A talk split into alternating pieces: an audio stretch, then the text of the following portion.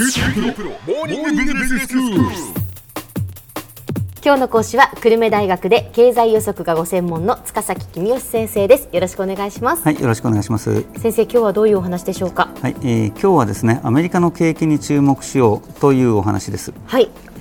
日本の景気があ方向を変えるきっかけとなるのは、まあ、政府日銀による財政金融政策と海外向け輸出の増減ですね。したがって海外の景気動向には注意しておく必要があるのですが、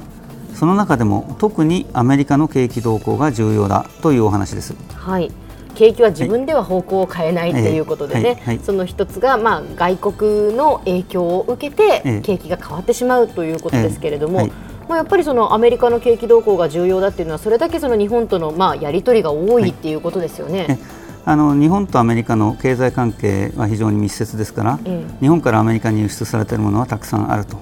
いうことなんですがあそれだけじゃなくてですね、日本から例えば中国に輸出された部品が中国で組み立てられてアメリカに輸出されているという場合も少なくないんですね。はいはい。で自動車のエンジンのように重要な部品はやっぱり日本製が信頼があるので、途上国の製品でもエンジンだけは日本から輸入してでそれ以外の部品はあ自分で作ってえという途上国が多いんですね。ということは、はそのまあ、中国製品がアメリカに輸出されたとしても、はいその部品には、はい日本から輸入したものが使われているということになるわけですね。そういうことです。ですからアメリカの景気が悪くなるとアメリカが中国から自動車を買わなくなるので、ええ。日本から中国に輸出されるエンジンが減っちゃうということなわけですね。はいはい。もっと言うとですねアメリカが中国から輸入する洋服を減らすと、中国の洋服の会社が設備投資をしなくなりますよね、ええ。で去年までに建てた古い工場だけで十分なので今年は新しい工場を建てないというわけですね。はい。そうなると去年は日本から中国に洋服を作る機械が輸出されたのに今年は全く輸出されないということになっちゃうわけです。ああなるほど、ええ。まあ、それ以外にもアメリカの景気が悪くなると日本製品の輸出が減る理由はあ数多くあります。そうなんですか。そんなにいろいろとあるんですね、ええいろいろあるんですよ。例えばどういうものですか、まず一つはですねアメリカの製造業が空洞化しているということです。はいアメリカは IT 関係えーなどが強いんですけどものづくりはあんまり強くないので、ええ。物は海外から輸入してます。はい。さてアメリカの景気が悪くなった時ってアメリカ人があー倹約するわけですが倹約する時って古い自動車を新しい自動車に買い替えるのは我慢する人いっぱいいますけども、ええ。故障した自動車の修理を我慢する人ってあんまりいませんよね、うん。そうなると外国から輸入する自動車は減るんですけどもアメリカ人の自動車修理工の仕事は減らないわけです。つまりアメリカ人が倹約するとアメリカ人よりも外国人の方が失業するという奇妙なことが起こりかねません、なるほど。まあ、そうは言っても車を買い替える人がゼロになるわけじゃないでしょうから、まあ、自動車の輸入もゼロにはならないんですが、うん。アメリカの自動車の輸入先が日本から途上国に変更されるわけです。というのは日本車は性能はいいけれど値段が高いので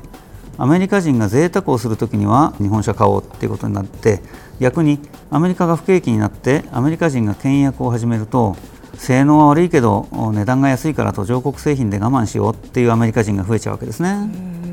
アメリカ人が倹約すると、日本の輸出も減るっていうことなんですえね。日本の輸出は大きく減るっていうことですね。はい。もう一つ全然別の話なんですが、ええアメリカの景気が悪くなるとドル安円高になって日本の輸出企業が打撃を被るという点も重要ですはい。アメリカの銀行の金利が高い時は日本人のお金持ちがアメリカの銀行に貯金しようと思って円をドルに変えますええ。で大勢のお金持ちが円をドルに変えるとドルの値段が上がりますはい。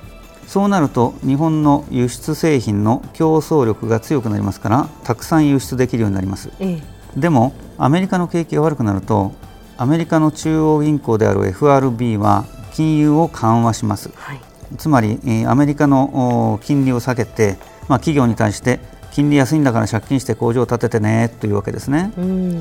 でそうなると日本人のお金持ちが何考えるかアメリカの銀行に貯金しても大した金利もらえないよねっていうことで円をドルに変えるお金持ちが減るんですね。ええ。そうするとドルの値段が下がって日本製品の競争力が下がってしまうということが起きるわけです。日本の輸出はドル建てが多いのでアメリカ向けの輸出だけじゃなくて世界各国に向けた輸出が一斉に減って困るということになります。アメリカだけじゃなくて他の国に対しても日本の輸出が減ってしまうということになるんですね。そういうことですね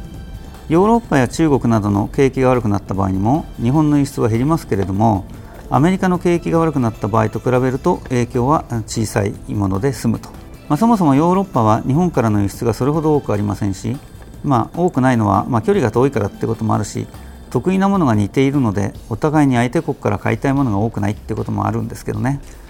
中国向けの輸出は多いんですけども中国からアメリカに向けた輸出品に日本の部品が使われたりしているのでその部分は中国の景気が悪くなっても減らないですよね、はい、アメリカの景気さえ良ければ日本から中国へのエンジンの輸出は結構順調に輸出されるということになります、えー、それから中国の景気が悪くなって中国の金利が下がったとしても、まあ、中国の通貨である人民元が安くなるわけではありませんし、まあ、仮に人民元の値段が安くなっても日本から世界に向けた輸出に影響が出るわけじゃありませんよね。うんちょっと極端なケースですけどもリーマンショックのような大きな事件になると金融危機が発生します、はい、銀行などがドルの貸し借りをしたがらなくなるわけです。世界中の貿易や投資などで、えドルは使われてますからドルの貸し借りをする人が減っちゃったらこれは一大事ですね。実際世界中で大混乱が起きたわけです、はい、その意味でもアメリカは特殊ですね。ヨーロッパや中国で金融危機が起こってユーロとか人民元の貸し借りが行われなくなったとしても影響を受けるのはヨーロッパや中国の経済だけで世界経済全体への影響というのはまあそんな大したことにはならないからですね。でもアメリカだったらやはり大したことになる、えー、ということですよね。それはアメリカのドルが世界中で使われているのでそのドルの貸し借りが止まると大変だということですね、はい、では先生今日のまとめをお願いします。はい。日本の景気に影響を及ぼす海外経済としてはアメリカが圧倒的に重要です輸出の面からもドル安円高につながるという面からもアメリカの不景気は日本経済にとって非常に大きな打撃となりかねないのです。今日の講師は久留米大学の塚崎君吉先生でした。どうもありがとうございました。はいありがとうございました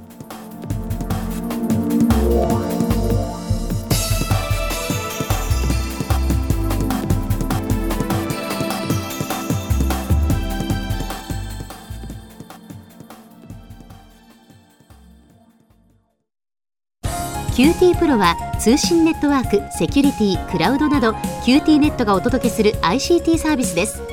九州中に展開した光ファイバー網を基盤に一番身近なビジネスパートナーとして九州の企業自治体の皆様をサポートします。詳しくは QT プロで検索を。